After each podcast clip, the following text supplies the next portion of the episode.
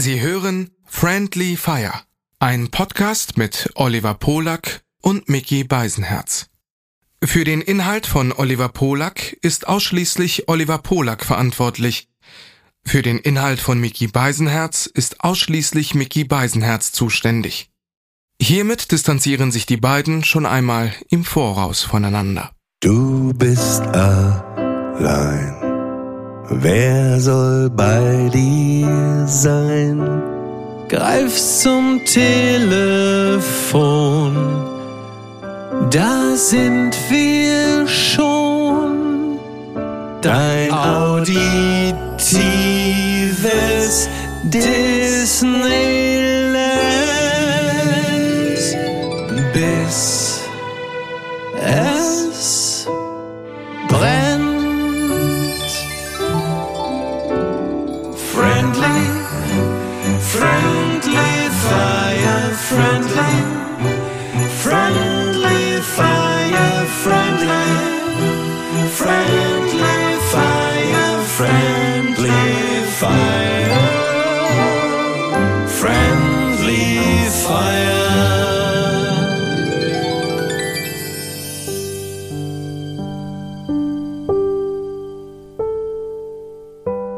Krokodile schlafen nicht und die Giraffen brauchen dazu nur etwa sieben Minuten pro Tag. Delfine können eine Körperhälfte schlafen lassen, während die andere für das Weiterschwimmen sorgt.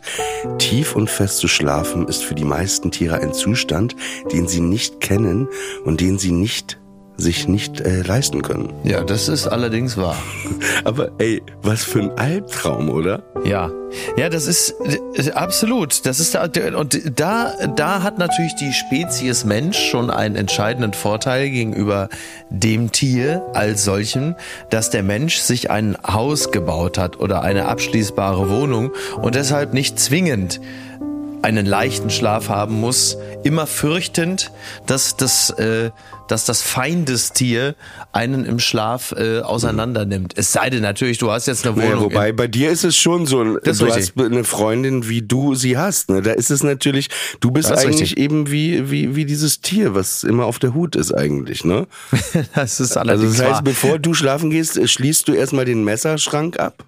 Das und. Äh, suchst die Wohnung auch ab, ob da sich irgendwelche Messer irgendwo versteckt haben. Das ist äh, komplett Oder- also richtig. jemand. diese, diese Frau ist absolut, äh, also sie, also sie, ist zum einen geboren in Teheran und zusätzlich auch noch komplett unzurechnungsfähig. Mhm. Also selbst, ne, also selbst für eine, selbst für eine Perserin ist sie nochmal besonders. Ja, sie hat aber eine das hohe kennt, aber Neigung das, zur Aber Gewalt. das kennt man ja auch aus Teheran. Ja, aber- aber man muss sagen, ich äh, möchte da jetzt nicht in so eine Richtung Rassismus abdriften. Ich finde, Ja, bei deiner Freundin richtig. hat das wirklich nichts äh, mit ihrer Herkunft zu tun. Das ist einfach ihr Wesen. Doch.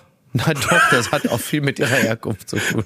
Aber es ist auch, also es ist ihre Herkunft plus individuelle Schlechtigkeit, muss man einfach dazu sagen. Ja, wir haben jetzt auf Ja. jeden Fall einen großen Fan schon verloren in den ersten zwei Minuten dieses Podcasts. Aber äh, willkommen zu einer neuen Ausgabe von Friendly Fire. Und äh, am en anderen Ende der Leitung Everybody's Darling, John Boy, Brokeback Mountain, always charmant, aufmerksam, höflich, Sexsymbol, Pumper, Quatschmacher, Herr Nilsson gefangen im Körper von He-Man selbstlos.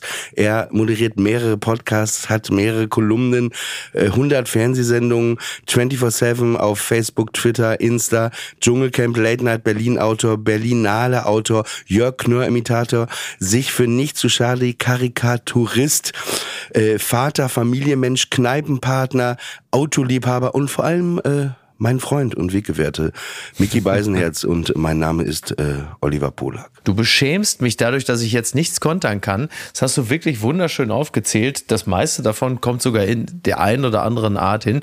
Nur du hattest mich natürlich bei John Boy eigentlich schon fast verloren, weil es wirklich kaum eine Figur in der deutschen, äh, beziehungsweise nicht deutschen, in der internationalen Serienlandschaft gibt, die ich so sehr verabscheue wie John Boy Walton. Aber ich glaube, jeder hat ihn gehasst. Jeder fand John Boy scheiße weil er halt einfach wirklich, also so, so eine, so ein Lappen, wirklich, also so ein, also wirklich ein Premium-Lappen wie John Boy Walton. Nein, also Nein. Premium, Premium-Lappen ist, äh, ist eine schöne Begrifflichkeit. Ich weiß, er hatte mal was sehr Weiches, so als Kind. Ich erinnere mich auch nur dunkel. Ich äh, Ja. mochte das, weil äh, jede Person, die irgendwie liebenswert sanft weich war, mochte ich. Ja, ist ja auch der Antipode zu deiner Mutter. Von daher äh, Ey, war ja klar, dass, das, äh, dass es da eine gewisse, gewisse Neigung aber- Ja. Ich habe eine Frage an dich. Die Frage habe ich ähm, äh, Friedemann Karik und Samira El-Wazil auch äh, gestellt, weil sie mich baten, ihnen Und du bist eine dir sicher, dass ich diese Frage beantworten Ja, kann? ich, ich, ich habe Okay. Ihnen eine Frage gestellt, Sie fanden das toll und die würde ich dir, weil du gerade John Boy sagtest, äh, Mhm. äh, auch gerne stellen. Wenn du einen Comic-Character aus deiner Kindheit heiraten müsstest, Oh. wer wäre das und warum und wie würde eure Beziehung aussehen? Ja, du hast ja so eine große, äh, so eine große Zuneigung zu Cartoons und, und, und Comics und solchen Figuren. Bei mir ist das ja gar nicht so ausgeprägt, aber ich versuche das trotzdem. Ja, äh, also spontan, was so, äh, also Niki, Niki, um da erstmal mit zu antworten, die hat ja klar äh, den Fuchs aus Disneys Robin Hood. Das ist ja ihr, Ah, okay. das ist ja ihr, ihr First Crush. Und den hat sie immer noch. Ähm, bei mir wäre das, wenn ich so in der eigenen, in der eigenen äh, Ju Jugend, kindlichen Vita krame, würde ich sagen, dann ist es äh, Joan Landers von Captain Future. Ich weiß nicht, ob du den weiblichen Konterpart von Captain Future gerade vor Augen Dunkel. und Ohren hast. Ganz attraktive, äh, natürlich immer wie die Japaner das alles gezeichnet haben, ganz attraktive Frau mit großen Augen, äh, natürlich tolle Figur, tolles Haar, ich glaube so rötlich. Das ist so ein bisschen, so ein bisschen so Typ früher Ariel, aber halt eben im Raumanzug und jetzt nicht Ariel, wie sie jetzt äh, modern interpretiert ist, sondern wie sie noch zu Disney-Zeiten war, halt wegen der Haare, ne? so ein bisschen kürzer.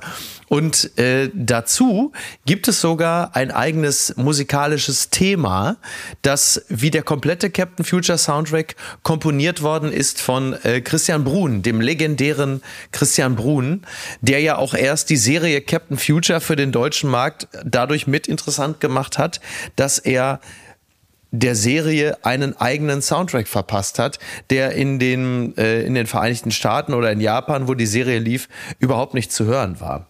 Und äh, das ist so mein, mein, mein, First, äh, mein First Crush. Ja, an, äh, was, was das gemeinsame Zusammenleben angeht, es würde wahrscheinlich ähnlich laufen wie mit Nikki. Ähm, sie wäre auch viel auf Reisen. In diesem Falle allerdings direkt im Weltraum, was aber ja bei Nikki ja nur ein paar Kilometer weiter nach oben wäre, streng genommen. Also es würde Okay. gar nicht viel anders ja, laufen. Aber, aber gut, gut beantwortet. Also als ich mir die die ähm, Frage selber dann gestellt habe, fiel mir auf, ich wollte sofort sagen Annika von Bibi Langstrumpf oder Lucy der schreckende Straße. Dann fiel mir aber auf, es sind keine Ja. Comic-Charakter. Ich ähm, ja. ich gebe zu, ich glaube, ich würde, also ich wäre, glaube ich, mit äh, dem Hamster von äh, Nils Holgersson zusammen, mit Krümel. Ach, wie lustig. Ja, den- der ist in ja auch den war wirklich ich, drollig. In den war ich Ja. irgendwie als Kind, ich so dunkel erinnere ich mich, äh, Mhm. in den war ich verliebt. Und wenn, oder, oder anders, wenn, wenn, Hamster. sagen wir so, wenn der, der, also ich bin nicht homosexuell, deswegen, also wenn es eine weibliche Version äh, von dem äh, Mhm. Esel von Shrek geben würde, also eine Eselin, Ja. die am besten von Hall Berry natürlich gesprochen wird, Natürlich. dann äh, würde ich äh, mit dem Esel von Shrek äh, vielleicht zusammen sein. Mit einer ja. Eselette, mit einer Eselette ist er durchgebrannt. Genau. Ja. Ähm, Ja, weißt du, worüber ja. wir mal echt reden müssen hier im Podcast? Über deutsche Raststätten. Also wirklich, das Ja. ist mir nochmal aufgefallen. Ja. Mhm. Also es gibt, glaube ich, also d- in Deutschland ist man ja in vielen Dingen so weit voraus, wenn es darum geht, es wirklich ungemütlich zu machen und wirklich Das nicht ist schön. absolut richtig, das stimmt. Das Also ist eine deutsche Deutschland, deine, Bier, deine Bierbänke, ja. Aber ich sage dir was, deutsche Raststätten sind das Ende der Zivilisation.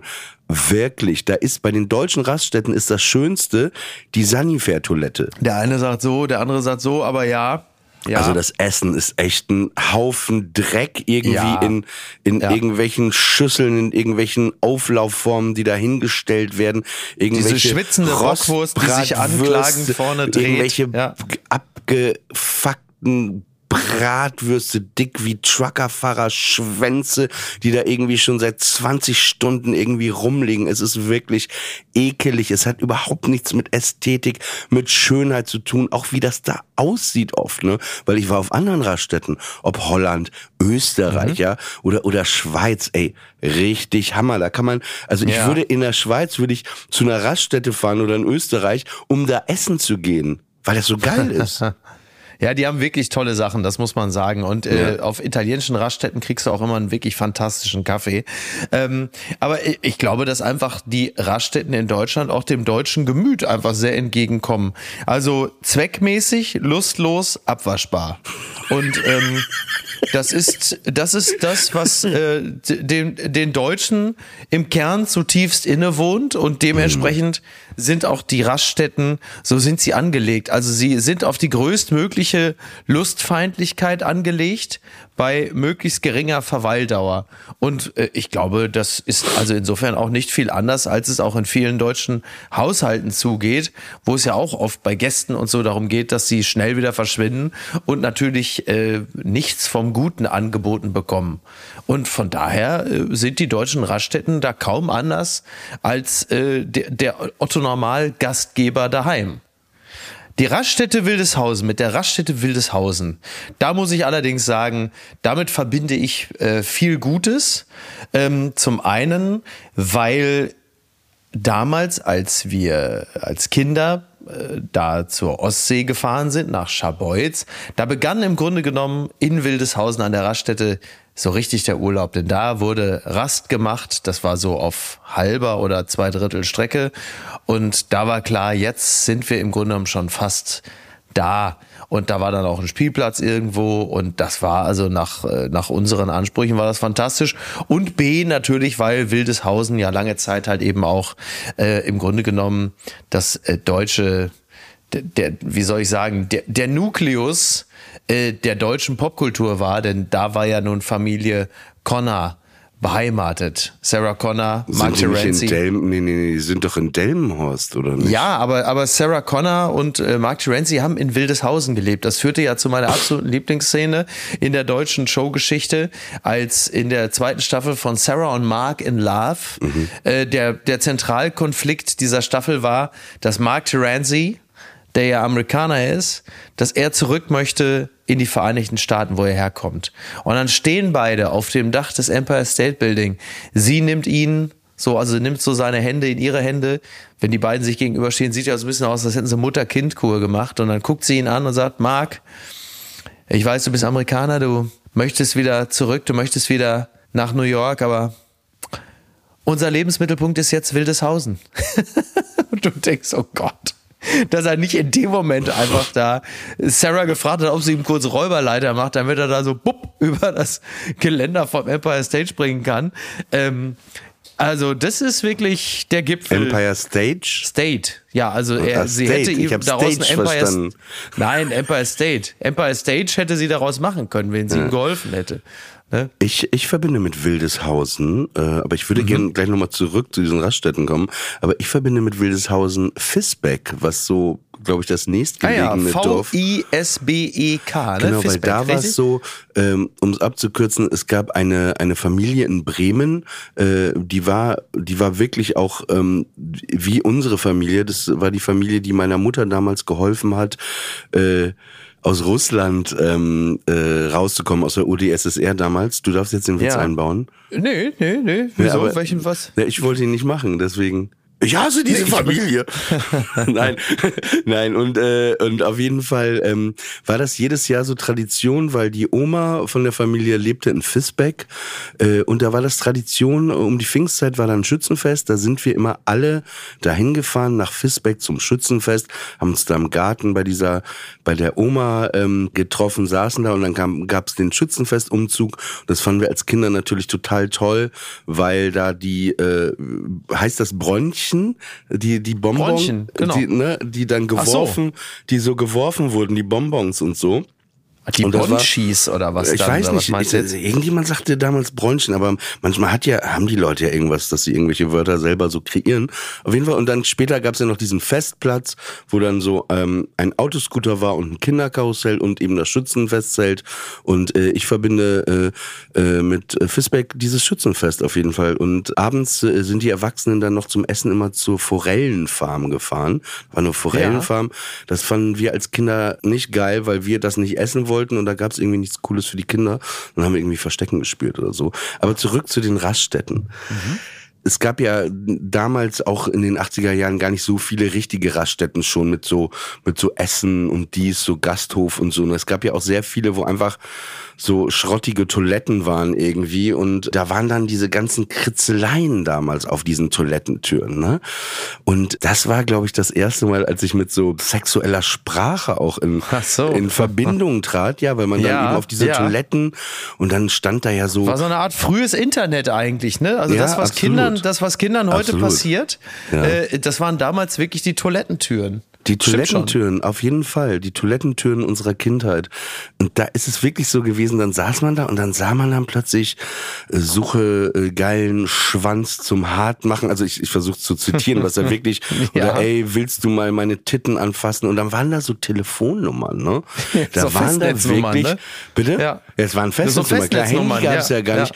Aber das waren dann, also ich, ich glaube, das waren dann auch gar nicht Toll. so Nummern, wo jemand Kohle verdienen wollte, sondern so, es war auch, auch äh, ho Homosexuelle, äh, ne, es waren Männer, suche geilen Mann und so weiter. Ja, und ja. mich hat das aber ehrlich gesagt, also nicht geil gemacht. Als Kind hast du ja ein anderes Geil auch, als ein Erwachsenes Geil, ne? Aber ich fand das irgendwie cool und so verboten und irgendwie fand Mhm. ich das, hat mich das so ein bisschen irgendwie so, so angeturnt schon, ne? Ja, Und ich, ja. ich habe aber, äh, ich habe gerade drüber nachgedacht. Ich hätte jetzt einfach drauf los, wie du das auch manchmal machst, äh, losgeredet und gesagt, ja, ich habe so eine Nummer aufgeschrieben, habe da dann angerufen. Aber ähm, äh, habe ich nicht gemacht, Ja. nee. Aber mich hat's irgendwie, irgendwie hat's mich aber irgendwie so geil gemacht, dass ich dachte, ah, es gibt das irgendwie und vielleicht, Mhm. ne, es war irgendwie äh, die, nur dieses, dass das da rumgeschrieben wurde. Aber du sagst, Ja. äh, frühes Internet auf jeden Fall. Ja, genau, genau. Also das ist äh, das, was natürlich dann heute auf ganz andere Art und Weise passiert. Das war ja auch einfach, also das, auch das ist ja so ein bisschen die, die Gnade der früheren Geburt, äh, dass natürlich das, sag mal, das, äh, die, die, wie soll ich das sagen? Das Eintrittsalter trifft es nicht ganz. Aber die, die Möglichkeiten, an so, so Schmuddelkram zu kommen, natürlich damals wesentlich beschränkter waren. Also du musst schon dich proaktiv, musstest du dich schon ein bisschen mehr darum bemühen, an äh, sexuelle Inhalte zu gelangen, was heute natürlich viel, viel, viel einfacher ist und deshalb auch äh, wirklich äh, Menschen jüngsten Alters auf eine Art und Weise verwirrt, äh, wie, wie es uns wahrscheinlich gar nicht, äh, gar nicht möglich war. Also da beneide ich die wirklich nicht drum. Die Welt ist schon kompliziert genug und du kriegst irgendwie schon mit äh, neun oder so, kriegst schon so viele Geschlechtsteile um die Ohren gehauen, äh, dass du überhaupt nicht mehr weißt, äh, was jetzt irgendwie da normal ist. Also den Urmeter, den kriegst du gar nicht mehr so richtig so. Du kannst gar nicht mehr anständig geeicht werden. Da beneide ich jüngere Menschen äh, wirklich nicht drum. Übrigens äh, habe ich gerade mitbekommen, Wobei das ganze Ding, wenn, wenn die Folge läuft, ist Sonntag, da ist das wahrscheinlich schon wieder durch. Ich sag's trotzdem, hast du mitgekriegt, dass Melanie Müller, diese großartige, diese großartige, die Barbara Streisand des Ostens, man muss es einfach so sagen, äh, dass sie, Also, äh, also es gibt, glaube ich, nichts weit, was weiter weg ist als Mel Melanie Müller von Ja. Barbara Streisand. Aber ist wirklich, ist wirklich ein Mensch, den ich immer schon einfach wirklich immer schon abstoßend fand, so in ihrer Gesamtheit fand ich die wirklich einfach immer schon Barbara Streisand. Nein, Barbara Streisand ist natürlich toll, aber Melanie, also Melanie Müller, also bei Melanie Müller und Barbara Streisand ist glaube ich so, bei Barbara Streisand ist ganz vieles gemacht, nur die Nase nicht. Bei, bei Melanie Müller äh, umgekehrt quasi. Nein, falsch, passt alles nicht. Egal, auf jeden Fall, äh, Melanie Müller äh, hat wohl irgendwie, also es gab wohl so vor zwei Tagen, jetzt da wir Ja. reden, am Mittwochabend, äh, gab es wohl so ein Video, da hat sie auf irgendeiner Veranstaltung in Dresden hat sie, äh, ja, wie soll man das nennen, gesungen. und ähm, da haben dann so mehrere so Sieg Heil gerufen. Und sie stand da so irgendwie, ist auch ein ganz spezielles Video, weil sieht wirklich so ein bisschen aus wie. In Dresden wie, rufen Leute Sieg Heil. Unglaublich, ich war auch, nee, also ich war, du musst, da musst Olli, du wirklich ich nochmal recherchieren. genau Nee, so- da musst ja, du wirklich genau nochmal so, da muss man recherchieren. sie weißt verhört du, haben. das stört man mich bei, nee, haben. das möchte ich dir mal sagen an dieser Stelle. Das stört mich eh, dass Ja. du hier so, so oft auch so Lügengeschichten einfach mit in den Podcast reinbringst. Auch Sachen, die wirklich nichts mit der Realität zu tun haben. Aber Ja, erzähl weiter. Kann mir wirklich auch nur, kann mir wirklich nur entschuldigen. Und äh, da haben die Heil gerufen und sie stand da so in der Mitte und hat da so eher so ein bisschen amüsiert geguckt nach dem Motto, du die Laus, Alter.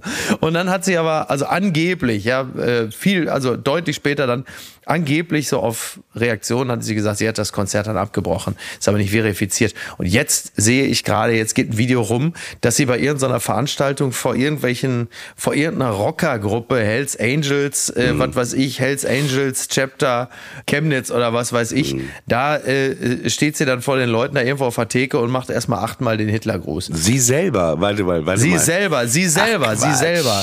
Das ja, ist- also jetzt, jetzt da wir reden, bist du noch überrascht. Jetzt, wenn die Folge läuft, wird das halt einfach schon, also Wobei da, ich habe heute schon, auch schon, hat sich äh, jeder schon drüber ausgelassen. Ich habe heute auch schon äh, zweimal den Hitlergruß gemacht. Ich, ich gebe es Ja. zu, ne, damit, Ja. damit wir auch fair Hast du bleiben. wieder im KIZ-Video mitgespielt Nee, oder äh, was es hast ist du anders. Ich bin ja, äh, vielleicht können wir gleich auch noch drüber sprechen. Ich bin ja in New York und Ja. hier musst du einfach den Hitlergruß machen, wenn du ein Taxi anhalten willst. Ach so, ja, das ist okay. Das ist okay. Also ist aber okay, ne? Also da ist ja das okay. ist in Ordnung. Naja, ja, das ist, das, dann ist völlig okay. Also ist dann okay, wenn das Taxi auch anhält, ne? Wäre halt so, ja doof, völlig wenn, klar. also ich finde, es wäre nur verwerflich, wenn Hitler da als Taxifahrer jetzt arbeiten würde, jemand, ne? Dann wäre nicht okay. das wäre nicht okay. Ich möchte übrigens noch eins hinterher schieben, weil ich glaube, wirklich deswegen gibt es übrigens keine jüdischen Taxifahrer in äh, New York. Andere Geschichte, okay. Ähm, das fand ich nur lustig, weil jetzt wurde sie wohl angesprochen auf diesen, auf diesen Vorfall. Also, wie gesagt, ne, nochmal, wenn die Folge läuft, kann man sie als gecancelt betrachten. Die kommt nicht mehr wieder. So viel steht mal fest. Aber Meinst trotzdem, du? Ich finde ja, das ist vorbei. Aber ich sag's nochmal. Interessant. Also sie Nee, schob, würde ich nicht sie unterschreiben. Mhm. Schob, ich zitiere hier, äh, sie schob eine Erklärung hinterher, warum sie gar nicht rassistisch sein könne. Zitat, wir haben sehr, sehr viele Ausländer im Freundeskreis. Mein Personal Trainer ist ein farbiger. Farbiger. Unser Au-pair-Mädchen kommt aus Kolumbien. Wir haben ein ukrainisches Kindermädchen. Also da besteht überhaupt kein rechtsradikales Gedankengut bei mir. Das heißt, also, solange die unter Mindestlohn bezahlt werden, äh, dürfen sie sich auf jeden Fall nähern. Ist ja eng, ist ja klassischer Freundeskreis, ne? Also ist ja klar, merkt man ja. Ach Gott, ist das jetzt. Ich habe natürlich ein Riesenproblem. Ich habe ein Riesenproblem, Olli, weil für mich ist natürlich jetzt ganz schwer, Kunst und Künstlerin zu trennen. Ne? Jetzt muss ich die ganzen Tracks, muss ich natürlich aus der Spotify-Liste, muss ich die entfernen. Ähm, auf dem Plattenspieler, da dreht sich das Vinyl noch von ihrem letzten Konzept-Doppelalbum. Alles muss jetzt weg. Das werden natürlich, das werden einsame Nächte, wenn Melanie Müller nicht mehr wohlig unter der Schallplattennadel knistert, aber ich fürchte, das ist, äh, ist vorbei, ne? Schätze ich mal. Dieses, dieses Knistern, ne, das habe ich auch früher geliebt, gerade bei diesen ersten Plattenspielern, also ne, noch nicht diesen hochmodernen Techniks Ja. äh, Dingern. Dieses Knistern war wirklich so, so ein Hauch, eine Mischung aus Lagerfeuer und Luftpolsterfolie so zerplatzen lassen. ne? Es hatte wirklich Genau. Immer was sehr ähm, Beruhigendes. Bei Melanie Müller ist so eine Mischung aus Lagerfeuer und Bücherverbrennung, ne? So schön, wie es dann so wohlig knistert. also ist schon, das ist schon wirklich, das ist schon wirklich hart. Ähm, das ist aber jetzt übrigens, das ist jetzt übrigens, Ja. das muss man auch dazu sagen. Jetzt ist natürlich auch der klassische Fall, von dem ich hier berichte, in dem ich natürlich mit deutlich weniger Milde auf einen Vorgang blicke, weil die Person von der wir da reden oder von der ich rede, ich natürlich immer schon abgrundtief beschissen fand. Da fällt es mir natürlich leicht. Man muss andererseits natürlich auch sagen, etwas wie in dubio pro reo ist in diesem Zusammenhang wirklich überhaupt nicht mehr möglich, weil es so offensichtlich ist, was da äh, gelaufen ist, dass also auch jed, jeder, jeder, sag mal, jeder, jeder Spielraum im Sinne von, na ja, das kann man so oder so sehen, sich in diesem Zusammenhang natürlich überhaupt nicht ergibt und tja, Also. Aber nochmal noch mal kurz zu Barbara Streisand. Ich war, Ja, ich bitte. war vorgestern, also der Comedy Cellar in New York ist ja der Keller und da drüber ist ja das Olive Tree Café. Und ähm, Mhm. das ist so, so ein wirklich gutes Restaurant, Mischung aus Café. Da gibt's so einen äh, Tisch, der Comedians Table, wo die Comedians immer dran äh, sitzen und warten, bis der Auftritt ist. Ja. Und äh, da ist immer montags eine Band, die da spielt, auch mit dem Besitzer vom äh, Comedy Cellar. Und ey, das ist so eine geile Band. So sind drei, vier Gitarristen, Percussionisten, Ja. da kommen manchmal noch zwei äh, so Bläser rein, Trompete und nee, äh, Posaune und Saxophon und manchmal auch Gastsänger. Ne? Und da war eine eine Frau, die kam dann ans Mikrofon und die sang erst ein Lied, das war so okay, ich weiß nicht mehr, was es war. Und dann sang die ein Lied und also ich habe sowas in meinem Leben noch nicht gehört. Das war wie eine Urgewalt, wie die gesungen hat und wirklich wie schön. in so einem Film. Weißt du, ich schicke dir gleich nochmal das Video, äh, kannst du mal nach dem Podcast nochmal reinhören. Und auch für euch, wenn ihr das hören wollt, ich habe das in meine Highlights bei Instagram gepackt. Da gibt's Ja. so einen Ordner, äh, Ilse und ich heißt der. Haha, wie passend. Ach so. Ge- ja, genau, klar, und da habe ich glaube ich, ja. irgendwo reingepackt am Ende. Äh, und die heißt Sasha Allen, ne? Und ich bin dann Okay. noch zu ihr hingegangen, habe gesagt, hey, hat mir toll gefallen, äh, gefragt, ob sie bei Instagram ist und dann äh, habe ich äh, auch das Video gepostet, sie markiert, hat sie ganz nett zurückgeschrieben. Aber dann habe ich mir Ja. so ihr Instagram angeschaut und weißt du was? Sie ist Ja. seit Jahren die Background-Sängerin von den Rolling Stones und hat aber Ach, auch bei jedem Konzert dieses Give Me, Sh- Give Me Shelter heißt ein Lied so von den Stones. Ich glaube ja. Ne? Genau, ja, ja, genau. Das Eins singt sie. Sie hat ein oder zwei ja. große Auftritte und das habe ich mir auch Ach so, ja, natürlich, genau. Sie haben im Hintergrund, natürlich, klar, gibt's, also bei Gimme Shelter gibt's einen sehr, sehr dominanten äh, Background-Core. Genau. Ja. Mhm, Auf jeden Fall. Ach, und da er ist hat, sie dabei. Ja, genau, genau. Und das war äh, und das äh, genau. Und jetzt äh, komme ich, äh, äh, um das äh, abzuschließen. Sie hat ein äh, Lied von Barbara Streisand gesungen. Das war das Ja. Lied war von Barbara Streisand. Das heißt Free Again. Das kannte Okay. ich gar nicht. Und das Ja. war wirklich wie eine Urgewalt. Wirklich äh, sehr, sehr, sehr, sehr beeindruckend. Barbara Streisand, Barbara Streisand hat ja eh ein paar fantastische Songs. Also einer, einer wirklich einer meiner absoluten Lieblings-Pop-Songs ist ja Guilty, was sie zusammen mit Barry Gibb gesungen hat, der äh, zu dieser Wie, Zeit sing's noch mal bitte an. Ich, ich weiß gerade And we nicht. got nothing to be guilty of. I know. Weißt du nicht? Hey, hey, hey, hey, hey. We, hey, Hier, ich frage mal hier unsere. And we got nothing to be guilty you know that of. song? Can, äh, And we got nothing to be guilty He's trying to do of. Bee Gees. I know. And Also I bringst unsere- you are. You got devotion. Du bringst we got unsere nothing- kann nur Barry Tontechniker, unsere Tontechnikerin hier in New York liegt halb unterm Tisch gerade. Also, also auf jeden Fall, so, die, die hält sich wirklich beide Hände vor dem Mund. Ach, wie schön. Sehr das schön, so sehr schön. Ne? Also, also wir, wir haben wirklich auch unser, unser New Yorker Barry, Publikum Barry Gibb, Barry äh, Gibb zum zu derselben gebracht. Zeit ja, Barry Gibb zu derselben Zeit ja auch einen anderen fantastischen Song Mhm. äh, mitgesungen und produziert und ich glaube auch geschrieben und es war von der, von dir ja höchstwahrscheinlich auch sehr äh, verehrten Dionne Warwick, Heartbreaker. How do you have to be a heartbreaker? Ja,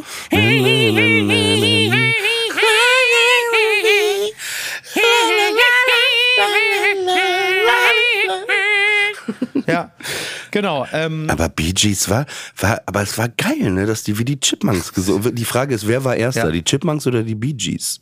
Oder waren glaub, die- die, die- Bee Gees die Chipmunks? Das ist eine, das ist eine, man hat sie ja nie zusammen im selben Raum gesehen, ne? Also von daher ist das ja, ist das so ungeklärt. So, man muss mal gucken, ob die Chipmunks mittlerweile auch nur noch alleine auftreten, weil irgendwie zwei von denen, also oder drei jetzt Ich mittlerweile. mag das ja immer, wenn, wenn so, auch bei Prince, ne, wenn, Prince hatte ja, äh, äh, When the Doves Cry zum Beispiel, ne, ist ja, Ja. oh, maybe you just, na, na, like, wirklich so, äh, so eine tiefe Ja. Aber wenn du Auch dann wenn wieder, dann eine Oktave höher ja, gehen, und dann wiederum, du? wenn du dann Kiss hast, you don't have to beautiful. Es ist Ja. dann so, äh, ich, ich mag das sehr gerne.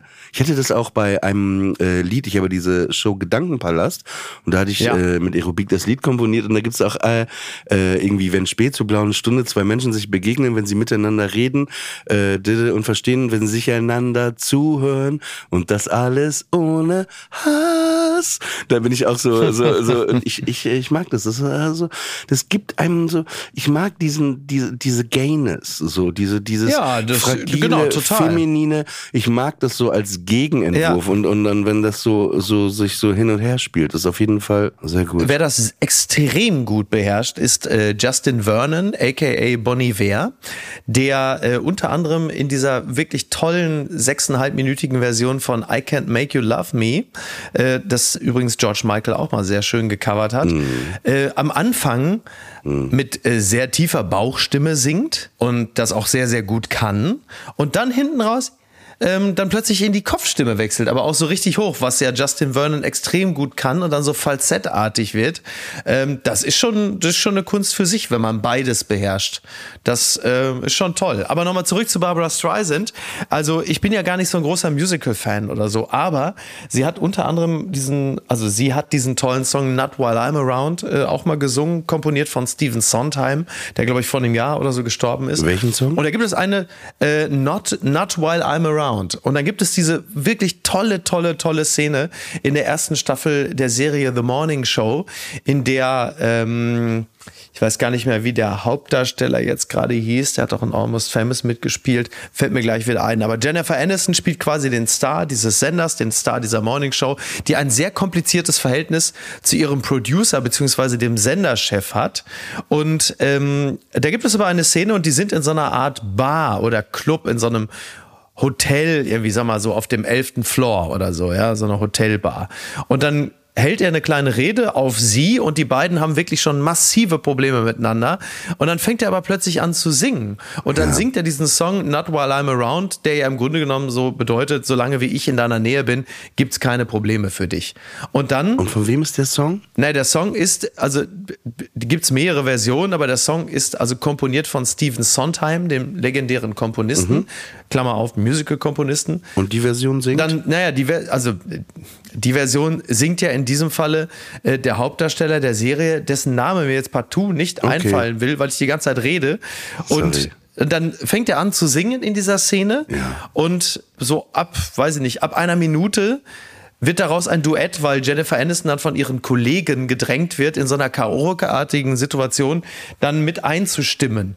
Und dann tanzen, also dann drehen, die Kamera dreht sich auch um die beiden herum und die beiden gehen in so eine Art musikalischen Infight. Das heißt, eigentlich, eigentlich äh, mögen sie sich nicht besonders, aber sie singen gemeinsam dieses Lied, in dem es darum geht, dass solange wie sie nur zusammen sind, sie keine Probleme haben werden. Und das ist von so einer Größe, das ist so toll inszeniert und es ist auch so ein fantastischer Song und es geht so ans Herz. Und wie heißt der Song bitte nochmal? Ja, sag mal, wie häufig soll ich das eigentlich noch sagen? Not while I'm around. Und das ist, und das ist wirklich von einer solchen Klasse so toll inszeniert und so auf so eine gute Art und Weise musical-esque, dass mich das wirklich komplett in seinen Bann gezogen hat. Und ich war total begeistert, war wirklich, hatte, ich war extrem berührt von dieser Szene und habe die dann auf dem Fernseher auch wirklich ganz laut gehört, weil es, weil es wirklich, wirklich toll war. Und da gibt's ja eh, es gibt ja eh so im musikalischen ganz, ganz spezielle Konstellationen. Zum Beispiel das 77er Album Rumors von Fleetwood Mac war ja vor allem dadurch geprägt, dass es in dieser Band ja mehrere Paare gab. Also John McVie, Christy McVie, dann äh, hattest du Mick Fleetwood, der war, glaube ich, als Drummer gerade raus. Und dann hast du aber auch noch Lindsay Buckingham und Stevie Nicks die ja die Sängerin der Band war. Jetzt war es aber so, dass also dieses wirklich die da 77 alle extrem durch waren von zu viel Koks, zu viel Feiern und ähm, bandinternen Scheidungsproblemen. Ich glaube, beide Beide Paare zu der Zeit lebten akut in Scheidung, heftigst. Und dann war es aber so, dass Lindsay Buckingham ja nicht nur Gitarrist und Sänger der Band war, sondern vor allen Dingen auch der Main Songwriter. Und er hat im Grunde genommen Texte geschrieben, die anklagend waren gegen seine Ex, die ja in der Band noch war, nämlich Stevie Nicks, die diese Texte singen musste. Und dadurch entstand eine unglaubliche, ein Spannungsverhältnis in diesen Songs und in diesem Album, dass da Menschen, die halt gerade so wirklich in der, in der absoluten Hochphase auch der negativsten Emotionen waren, dazu gezwungen waren, auf die eine oder andere Art künstlerisch, kreativ durch dieses Höllental durchzugehen. Und sie musste die Texte singen, die er geschrieben hat, die sich aber mit ihr beschäftigt haben und mit ihrem Fehlverhalten. Also wirklich hochspannende Melange und rausgekommen ist eins der besten Alben aller Zeiten. Also von daher äh, manchmal. Welches Album ist das? Rumors von Fleetwood Mac. Okay. Also was ich mit Godfrey heute Nacht noch laut auf der Straße gehört habe, so, so laut es geht mit einem Handy, Ja. war äh, von Stevie Nicks Edge of 17. Haben wir irgendwie nachts um drei fantastisch. Uhr vor, vor, vor dem Co Comedy Cellar gehört und haben äh, dazu gemoved. Äh, und immer wieder, immer wieder. Völlig zu Recht. Aber man könnte da auch ein gutes äh, Mashup machen aus Edge of 17 von Stevie Nicks und ähm, Eye of the Tiger, finde ich. Gibt's wahrscheinlich auch schon, ne? Weil das ja ähnliche... Ja, also wer, wer es auf jeden Fall für sich genutzt hat, war ja damals Destiny's Child. Sie haben ja Bootylicious draus gemacht aus dem Sample, aus dem Riff. Von welchem? Von, von Stevie Nicks oder von... Ja, Äh, nee, nee, von Age of 17, genau, ja. Willkommen übrigens zum Musikpodcast mit Mickey Beisenherz und Oliver Pocher. Ja, das haben wir ja müssen- ab und- das haben wir ja ab und zu mal. mu- nee, wir hatten es sehr lange nicht mehr. Es, äh, wir also für, lange nicht, Also für genau. diejenigen, die jetzt äh, abschalten wollen, wir versuchen uns jetzt wieder zusammenzureißen. Genau. Aber wir, wir, wir haben einfach beide eine sehr äh, große Liebe für Musik. Aber ich möchte noch eine Sache loswerden zu Bon Ja. Iver. Ja? Ja. Also ich muss einfach wirklich sagen, also Bon Iver ist musikalisch für mich irgendwie zwischen Geräuschen auf dem Hundeschlachthof und Moby sitzt irgendwie traurig am Klavier und klimpert da irgendwas dazu. Also ich hab, hab das immer wieder versucht und ich verstehe die Schönheit da drin auch und immer wieder, aber auf ich, ehrlich, ich würde mich, glaube ich, um, also, also wie, ich kann James Blake auch nicht mehr hören. Ich möchte auch wirklich keine traurige Musik einfach mehr hören. Ich finde einfach, hab da einfach keinen Bock drauf. Also warum denn traurige Musik die ganze Zeit hören? Und ich finde, es ist wirklich, also es bringt mich einfach wirklich schlecht drauf. Irgendwann, ne? Und ich finde manchmal, ja, kann, ja, kann ja sein. Ja. aber, aber gar nicht, weil ich jetzt so sensibel, also ich, ich, ich es gibt ja schöne Balladen auch oder so, aber ich finde so alles in allem, ich war bei James Blake auch vor ein paar Monaten und irgendwie merkte ich, also vor acht Jahren hat das mir sehr viel bedeutet, aber ich möchte es einfach nicht mehr hören. Ich wurde richtig Ja. aggressiv auch und, und da dachte ich, da, da dieses Lappenmäßige, was du über John Ja. Boy, das dachte ich, auch wenn er smart und lustig ist, dachte ich dann irgendwann so, das war so der moderne John Boy, halt mit hier Klavier und Geklicker im Hintergrund auf jeden Fall. ja, okay. Klavier und ja. K und K, ne? Klavier und Geklicker. Nee, äh, heißt ja nicht Ey, apropos K-Klicker. Klavier und Geklicker, hatte ich erzählt, dass ich wieder Gitarrenunterricht nehme, dass ich es jetzt nochmal versuche. Ich habe ähm, seit letzter Woche äh, wieder Gitarrenunterricht, aber jetzt bei einem anderen Lehrer, weil ich es echt nochmal, ich wollte es wirklich nochmal wissen, weil Ja, geil. ich hatte ich hatte es mir ja irgendwann mal so Mitte der 2000er selbst so beigebracht mit dem Peter Brusch Gitarrenbuch. Das war dann eher so Geschrammel. Und dann habe ich vor drei Jahren, habe ich mir gedacht, ey, jetzt willst du es mal einmal von, von null auf mal richtig lernen, so dass du auch zupfen kannst und schlagen und so, ne? Und dann war ich bei einem Gitarrenlehrer, der Zupfen ein, wirklich ein absoluter, ein absoluter Pro ist. Also ist ein richtiger Pro, ein Könner, der auf Messen so Instrumente Mhm. auch vorstellt und was nicht alles. Der kann alles. Aber äh, wirklich Nicht guter Typ, netter unterrichten. Kerl. Er kann aber nicht unterrichten. Ja, er kann nicht gut unterrichten, finde ich, weil ja. der hat, ähm, der hat wirklich, der hat bei mir den Kardinalfehler gemacht, dass er a mir wahnsinnig schnell Noten aufgeschrieben hat und Mhm. so Pentatonik und so, also so, da griff plötzlich so ein altes Mathe-Trauma. Ja, das ja, habe ich wirklich ich. gemerkt. So kaum habe ich Noten gesehen und Zahlen und Buchstaben, da war ich plötzlich knietief in der Algebra und dann machte bei mir alles dicht. Da ging alles wirklich runter. Und das andere, und das ist natürlich auch nicht so ganz einfach, er hat mir also Griffe gezeigt, aber er hat im Grunde genommen, also er hat mir immer Griffe gezeigt und die auch sofort korrigiert, so, weil die Griffhaltung nicht gut war. Es stimmt auch alles, hat auch recht, aber er hat mich nicht direkt ins Spiel kommen lassen.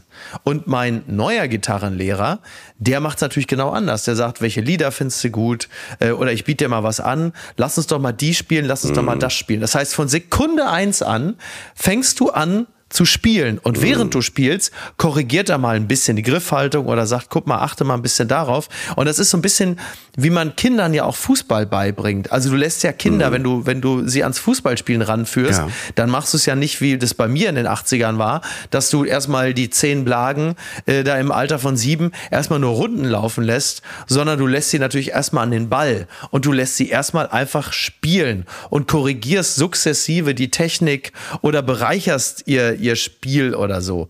Und das hat sofort ganz anders bei mir funktioniert. Jetzt habe ich plötzlich dann auch schon mal angefangen, äh, einfach auch mal zu üben, was ich vorher nie gemacht habe, weil bei meinem alten Gitarrenlehrer war es so wirklich wie so eine Pflichtstunde und ich war dann irgendwie auch froh, wenn ich wieder zu Hause war, weil es und das fühlte sich so ein bisschen an, als würde mir Zeit gestohlen. Und bei dem Gitarrenlehrer jetzt, da bin ich gerne, ist ein guter Typ, äh, unterhalte mich auch gerne mit dem und es macht sofort Spaß und ich habe ein gutes Gefühl, dass ich das äh, beibehalte. Und irgendwie ist das äh, ist schön. Also das Einzige, was ich jetzt gerade merke, ist, dass mir die Finger wehtun, weil diese Stahlseiten sorgt ja dafür, dass du auf den Fingerkuppen relativ schnell Hornhaut hast, weil du die ja immer so ein bisschen runterdrückst. Vom So. Gitarrenspielen Hornhaut und von dem anderen Hornyhaut. Auf jeden Fall Darf ich noch eins, eins anfügen, eins anfügen, das wird dir noch gefallen. ist ja dein Podcast. Wahnwitz. der Gitarrenlehrer damals, Ja. mit dem habe ich mich ja auch immer unterhalten, weil er auch wirklich ein netter Kerl ist. Aber ich sag's mal, ich sag's mal ganz vorsichtig. Er war auch durchaus empfänglich, beziehungsweise hat nicht nur empfangen, sondern vor allem gesendet für Themen wie zum Beispiel Gebäude Nummer 7, World Trade Center. Ähm, ich sag nur so viel. Also, ich glaube auch, also nicht nur virologisch im klassischen Infektionsschutzsinne, hätte auch unser Gitarrenunterricht Corona nicht überlebt. Äh, dazu fällt mir nur ein, als ich äh, früher Schlagzeug gespielt habe, da war es Mhm. auch so, da hieß es ja, da gibt's einen ganz den Crack Schlagzeuglehrer in Ja. Meppen, Meppen, ne? In Meppen bin ich in den Zug Ja. gestiegen, Regionalexpress, weiß nicht, ne, 25 Minuten hingefahren. Ey, war da so ein Typ, der hatte, glaube ich, die dickeste Hornbrille der Welt. Und das war wie so ein Computer-Nerd-Typ, ne? Mhm. Und es ging genau so, der legte dann Notenblätter hin und so. Und ich sage Ja. dir, ich bin dann einfach nicht mehr dahin gefahren. Ne? Ich wollte sofort nach der ersten Stunde den Typen nie wiedersehen. Es war einfach Ja. der Albtraum. Es war einfach nur ekelerregend. Und Ja. dann äh, bin ich zu so einem anderen äh, Schlagzeuglehrer, der hieß Herr Krüger. Und Herr Krüger äh, war Mhm. Herr aber, Krüger! Nee, nee, ein netter Typ. Und der war aber äh, auch Klavierlehrer. Und weißt du, wie Ja. der, wie die erste Schlagzeugstunde äh, Stunde dann war? Nein. Äh, der sagte, setz dich mal ans Schlagzeug.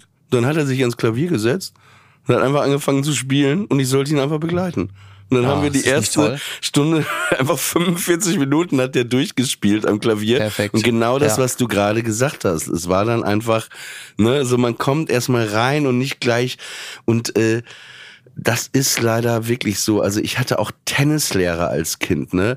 Die waren Mhm. der Albtraum, die waren ekelerregend. Auch so, so Macho-Typen, die so, so sich Ja, vor ja. Kinder so einen Ja, dicke Hose sich profilieren wollten. Einen Aber die waren so, alle so, die Tennislehrer sehr damals. abgewertet haben und dann immer, und ich hatte, weißt du, ich habe jetzt ja nochmal Tennis für mich entdeckt, so, ne? Sätze aus der. Hölle, möchte ich mich auch dafür entschuldigen. Aber geiler- es war wirklich so als Kind, dann waren da auch noch so die, die eher wohlhabenderen äh, Mhm. äh, Kinder, ne, haben da alle so und äh, der eine das geil, die Klamotten teuer und Ja, so. ja. Und äh, das äh, durfte ich früher einfach nicht haben. Heute, ne, können die alle einpacken, ne, natürlich. Aber das war, Klar, ich fühlte wenn der mich Brandmaster un- Flash kommt, ne? Genau, äh, aber ich fühlte mich sehr unwohl und dann hatte ich einfach keinen Bock. Und man hatte Mhm. auf diese auch auch so so so Gitarrenlehrer und so manchmal so Musiklehrer und dann haben sie dir erstmal zehn Minuten einem vom Pferd erzählt und was sie und wo du einfach sagtest, ja, ey, wenn du so ein geiler Typ wärst, dann würdest du ja nicht in der Musikschule in. Papenburg irgendwie vor vor so einem sechsjährigen oder achtjährigen Ja. sitzen und hier das ist, ey, sorry, ne, also muss man einfach so sagen, ekelerregend. Also Lehrer äh, gibt es so eine und so eine. Ey, wir hatten einen Sportlehrer Mein, auch. mein Gitarrenlehrer, das muss man dazu übrigens sagen, der hat äh, eine gut gehende Karriere. Der macht das wirklich nur so nebenbei. Der macht gar nicht regelmäßig Gitarrenunterricht, sondern es war jetzt wirklich eher so eine Art, äh, nennen wir es mal wohlwollend Freundschaftsdienst. So, also das ist schon. Der ist dann auch manchmal einfach nicht da, weil er auf Tour ist. Aber ähm, Aber ich, ich will Der sagte so deshalb, weil du von natürlich, weil du äh, natürlich. Revolverheld oder was? der bitte was? Der was? Was? Der Gitarrist von Revolverheld ist ein äh, Gitarrenlehrer oder was? Nein, nein, nein. Wobei der auch derzeit äh, sogar Zeit hätte, weil die gehen ja jetzt gerade nicht auf Tour. Die haben die Tour ja abgesagt. Wobei der Gitarrist von Revolverheld, wie übrigens die gesamte Band, sehr, sehr in Ordnung ist. Ja. Muss man, äh, möchte ich an der Stelle auch mal dazu sagen. Ist nämlich so ein klassischer Fall von, äh, würde ich in der Öffentlichkeit nie was Schlechtes drüber sagen, weil das einfach so wahnsinnig gute Typen sind. Aber wenn man Hand aufs Herz, mit der Musik kannst du aber auch nicht so viel anfangen, oder? Also Ja, nach ich dem, glaub, wo wir gerade drüber gesprochen haben, muss man einfach an dieser Stelle auch sagen. Na, ich habe einfach einen anderen Geschmack. Ja, genau. So, ne? Ja. Das geht mir bei Bosse so, ne? Also es ist wirklich einer der nettesten Typen. Ich hatte gerade beruflich mit dem zu tun. Mhm. Super Typ. Und, Jeder der liebt Aki Bosse. Ja, ja, der ist so so der äh, wie der, der Pierre M. Krause äh, der Musikbranche quasi, auch super herzlich und so. Und Mhm. ähm, ich, also wie gesagt, ich habe aber auch wenig ne, ganze Lieder gehört. Ich fand ein, zwei früher, so ganz am Anfang sogar, Ja. okay, da war das für mich ein bisschen mehr Indie. Aber so Ja. richtig, äh, was ich immer so gehört habe, äh, war das jetzt auch nicht so so hundertprozentig, dass es mich getroffen hat. Aber ich glaube, da ist oft das Ding und es ist einfach so wie bei Stand-up-Comedy auch, dass sowas einfach live erstmal geiler ist, um da irgendwie äh, oft Ja, reinzukommen. sowieso. Auf jeden Fall. Ja, das stimmt. Das ist so. Aber ich mag ihn wahnsinnig gern und und es ist aber Ja. nicht so eine Band jetzt wie bei bei bei anderen, wo man sagt, oh, was für eine Scheiße, was für eine Schrottband, so so. Ne, aber es ist so. Nein. Ich habe da noch nicht so den äh, Zugang gefunden und das sollte ich auf jeden Fall noch mal ändern. Ist ja noch nie zu spät. Der, die Geschmäcker ver verschieben sich ja auch mitunter ein bisschen. ne? Weißt Ja. du, wer seine Platten-CD-Sammlung, aber nur das komplette Paket verkaufen will? Melanie Müller. Nee, äh, aber nicht weit weg. Thorsten Dupont habe ich gesehen auf Facebook. Ich muss kurz, kurz dazu sagen, ich habe echt überlegt, ne? Ich muss kurz dazu sagen, weil äh, für diejenigen, die jetzt äh, bei Audible unseren Podcast noch nicht gehört haben, das ist Ja. der DJ meiner Kindheit, äh, muss ich kurz erklären, es gab eine Diskothek in Papenburg, die hieß das Old Germany und die war im Ems Center. Das Ems Center war unten Ja. Allkauf drin, Geschäfte, Eisdiele, Ja. erste Etage und oben gab's den Dorfplatz, Kinos. Ich habe das Ems Center gesehen, ja. Bowlingbahn äh, und oben gab es eben die Disco Old Germany. Und da war dann immer Mhm. auch äh, in der äh, am Sonntag äh, gab es dann auch für Jugendliche Disco von 14 bis 18 Uhr. Da durftest du dann eben rein, wenn du 14 warst, auch ne irgendwie ab 12 oder so. Und Ja. äh, Thorsten hat immer aufgelegt, ne? Und Thorsten immer die ganz neuen Platten, ne? Ob Milli Vanilli. Und das Geile war bei Thorsten Dupont, weil ich war auch so Musik interessiert schon, dass ich immer nach Holland rüber gefahren bin. Und in Holland war es so, es war sehr interessant immer. Die Sachen waren, bevor die in Amerika dann einschlugen, so richtig, waren die in Holland ein paar Wochen vorher schon. Und die hatten immer, ich ging da zu so einem, äh, es war ein Expert-Laden in äh, äh, Groningen, Ja. nee, in Winschoten war das, weil wir wohnen ja an der Grenze zu Holland. Und äh, da Ja. weiß ich, da hatte ich von R. Kelly Vibe, die Single als CD, ne? Und als ich das da auf dem Kopfhörer das erste Mal hörte, dachte ich, Wow, was ist das denn? Das denselben Effekt hatte ich mit Heavy D and the Boys. Now that Ja, we found geil. love habe ich auch als erstes auf dem Kopfhörer gehört. Und CNC Music Factory Ah, habe ich auch als erstes in diesem Laden gehört. Und dann war das Geile aber, also irgendwie war Thorsten Dupont war halt älter ne, und cool und so. Das war der DJ, wie er immer dahinter stand und immer so hoch und runter gewippt hat. So, so. Ja. Dann weiß ich aber, dann kam ich immer so mit den CDs aus äh, Holland. Zum Beispiel, als ich dann R. Kelly Vibe äh, hatte, dann bin ich dann äh, zu ihm hin ans DJ-Pool und sagte, hier, ähm, kannst du den Song hier mal spielen? Und er guckte mich dann ganz abwertend an und so, was ist das? Kannte er auch nicht. Ja. Dann hat er aber reingehört und dann fing er an zu wippen und so mit dem Kopf zu nicken. Und dann dachte ich, ah, geil, findet er geil. Und dann sagte er, ja, Ja. okay, spiel ich gleich mal, ne? Und dann stand ich halt in der Ecke hinten in dieser Disco und dann kam halt richtig laut der Song. Und das war so geil, ne? Ja. Weil, aber Ja. gar nicht jetzt, weil ich jetzt dachte, echt, aber es war schon ein bisschen so dieses, ne, hier geil habe ich jetzt entdeckt. Nee, das ist ja CNC Music Factory, aber so. Vibe ist ja Vibe, Ach so. you got it, Ja. Vibe. Ne, ich finde auch das beste Lied von R. Kelly. Auf jeden Fall war es dann so, das wurde gespielt und das fand er dann noch cool. Dann hat er sich dann immer aufgeschrieben und dann war ich so, ich wollte dem halt irgendwie, weiß nicht, gefallen oder so, ne? Also so, man wollte irgendwie so dazugehören, ne, zu dem, ähm, Ja. Ganzen, so wie ich auch immer beim Zirkus. Ich wollte immer beim Zirkus dabei sein. Man will, also ich. Oh, bitte, dieses- jetzt, das ist aber heute nicht mehr über Zirkus reden. Das Nein, machen wir nein, erst in der nein. nächsten Aber es Folge. geht aber, wo, wo, wo, wo dieses Dazugehören, ne? Das ist schon. Total. Das war immer Übrigens so hast du mich gerade mit R. Kelly, weil du sagst, das ist der beste Song von R. Kelly. Ich dachte gerade über einen anderen Song von R. Kelly nach, ähm, dessen Text ich auch schon wieder mit äh, ganz anderen Ohren jetzt höre. Let's keep it on the down low. Nobody has to know. Wo du denkst, ja, das ist äh, so unter den aktuellsten, unter dem Licht der aktuellsten Ereignisse auch tatsächlich, muss man das alles nochmal, das Övre. Aber wahrscheinlich muss man es auch nicht mehr aber prüfen. auch als im Old Germany Thorsten Dupont auf jeden Fall dann noch Thorsten Dupont, sag auch bitte, wie der geschrieben wird. Das ist wichtig. Thorsten Dupont. D-U-P-O-N-T, glaube ich. auf jeden Fall, auf jeden Fall als, als zum ersten Mal gut. Gonna Make You. Sweat von CNC Ja. Music Factory im Old Germany dann so. eh, Ey, das war, das war ja ein Übersong. Das war ja ein Ja, ja, Übersong. ja, the absolut. That was the bass, the jam was I just Jump to the rhythm, jump, jump to the rhythm, jump. Genau. Keine Ahnung. Auf jeden Fall ähm, sehr, sehr, sehr geil. Und Thorsten Dupont äh, verkauft wohl irgendwie aus irgendwelchen Mhm. Seine und, umfangreiche und CD-Sammlung. ich habe wirklich überlegt, ne, ob ich ihm, 3000 warte. CDs Nein, aber weißt du, was ich gerne machen über- würde? Ich meine das wirklich es ist mir scheißegal, wenn du mir jetzt wieder sagst, ich habe Ja. doch keine Zeit, lass mich in Ruhe und ich muss doch mal. Weißt du, was ich gerne machen würde?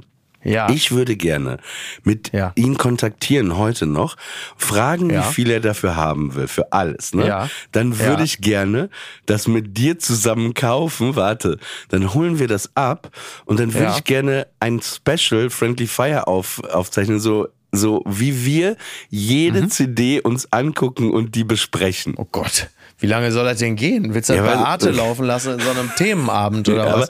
aber doch, Stunden. aber ich hätte da einfach Lust zu, weißt du, was ich meine? Ja, Man und was soll ich aber- da mit den 3000 CDs Ja, anfangen? du willst einfach nur ich habe sowieso die werden, Bude ne? schon bist, voll mit Du bist Schrott. abgehoben, wie, wie, wie, wie Happe Kerkerling in Ich habe hier doch selber, normal. ich habe doch selber so eine, ich habe doch selber so eine DJ-Karriere hinter mir. Ich habe selber noch die ganzen Koffer mit CDs. Da hole ich mir doch nicht noch mal zwölf neue Koffer voller CDs.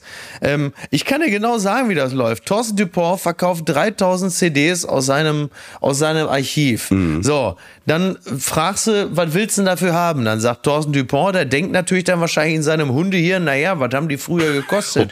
30 D-Mark, umgerechnet sind das ja immer noch 25 Euro. Ja, sagen wir mal, rechnen Sie mal runter, ist ja auch nicht mehr flammneu alles, also 20 Euro, 3000. Ja, sagen wir mal 60.000. Ich gebe dir, ich geb dir 120 Euro. Passt. Das- so läuft das dann. Herzlichen Glückwunsch. Ja, toll. Ich, ich glaube, ich schreibe ihm mal. bist dabei, also, sagst du. Ja, Ja, also mich würde schon interessieren, mal, weil ich ärgere mal, mich. Ich habe hab nämlich meine CDs damals. Ich habe Ja. ja. auch so gedjed so ein bisschen und so. Und ich hatte Ja. sehr viele CDs und ich habe die irgendwann auch alle verkauft. Und das ist manchmal ärgert man sich nicht, aber da ärgere ich mich, weil da waren so gute Sachen dabei. Ich hatte so Singles. Ich habe in meiner Bochumer Wohnung ja wirklich noch ganze- Real Milli Vanilli. Ganz, ganze, ich habe ja auch noch ganze CD-Regale voll in Bochum in der Wohnung und habe auch im Keller noch ohne Ende und so. Also falls du da irgendwie eine Sehnsucht hast nach CDs, ich Ey, kann dir die als- auch als, überlassen. Als, als The Real Milli Vanilli kam, ne? Das Ja. ist ein bisschen Keep der. On ja, ja, genau. Fand ich, fand, ich einen guten Song. Aber man war ja an diese beiden Typen. Das waren ja für einen Milli Vanilli. Und dann. Olli, ich will jetzt auch langsam mal ja, warte mal. machen, aber ne? dann. ich sag's dir nur. Ja. Aber dann waren da plötzlich so eine Band mit den Stimmen von Milli Vanilli. Ja. Man, es war irritierend, das ist ein bisschen so. Hat auch Kennst du überhaupt nicht René Marek mit René Marek, der hat doch diesen Maulwurf, Ja. ne? Und so ja, Eisbär, ja. ne? Ja, Rapante, Und- Rapante und so. ja, Ja, ja, und es gibt ja immer diesen Moment, wo der wohl mittlerweile auch dann irgendwie zehn Minuten irgendwas so auf der Bühne macht und in dem Moment, wo Will der auf die Bühne kommt, sehen, ne? denkst du so, wer ist das? Wer ist das? Was ja, und will dann der? auch, Ich will den Maulwurf Ja, nee, sehen. so, der soll gehen. Was ist Ja, das? Der total. soll gehen. Ja, das Total. ist leider das Problem, wenn du mit so einer, wenn du mit so Puppen oder so berühmt geworden bist, Mhm. ähm, dass dann die Leute das nicht, also die wollen nicht dahinter blicken. Das interessiert die nicht. Und das war, wie du richtig sagst, bei The Real Milli Vanilli dann auch der totale Bruch. Ähm, der Riesenskandal wurde aufgedeckt. Oh nein, oh nein, oh nein. Die haben ja das nur, äh, die haben nur vorgetanzt. Und als aber dann, aber im Grunde genommen hätte man ja sagen können, naja, gut, okay, wenn ihr die Musik so schätzt, dann kriegt ihr jetzt die Real Artists äh, dahinter. Es hat aber auch nicht funktioniert. Also die Musik Also heute, war ja die, ey, was müssen denn Milli Vanilli heute denken, wenn sie TikTok, also was würden, die- weißt du, was ich meine? Ja, ja. Ja, der eine denkt natürlich gar nichts mehr, weil er sich schon vor 20 Jahren umgebracht hat.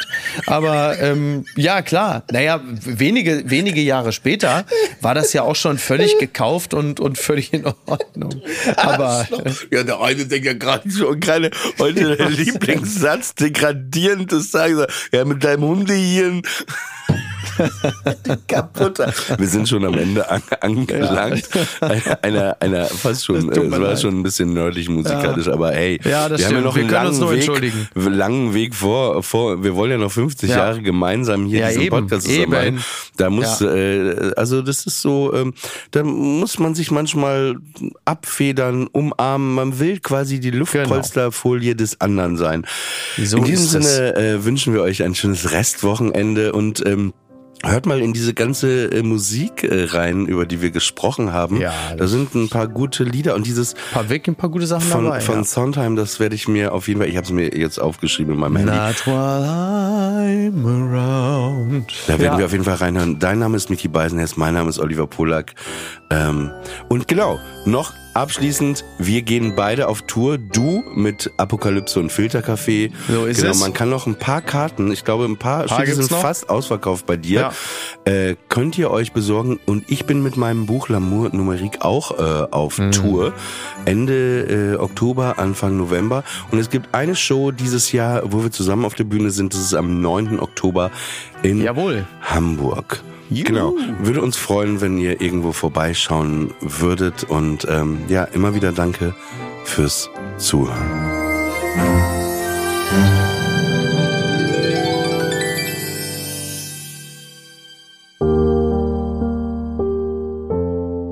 Friendly Fire ist eine Studio Bummens Produktion. Executive Producer Tobias Baukhage. Produktion Hanna Marahil und Inga Wessling. Ton und Schnitt Fabian Seidel. Und einen besonderen Dank an Aerobik für die Musik und an den lieben Edin Hasanovic für das Entree.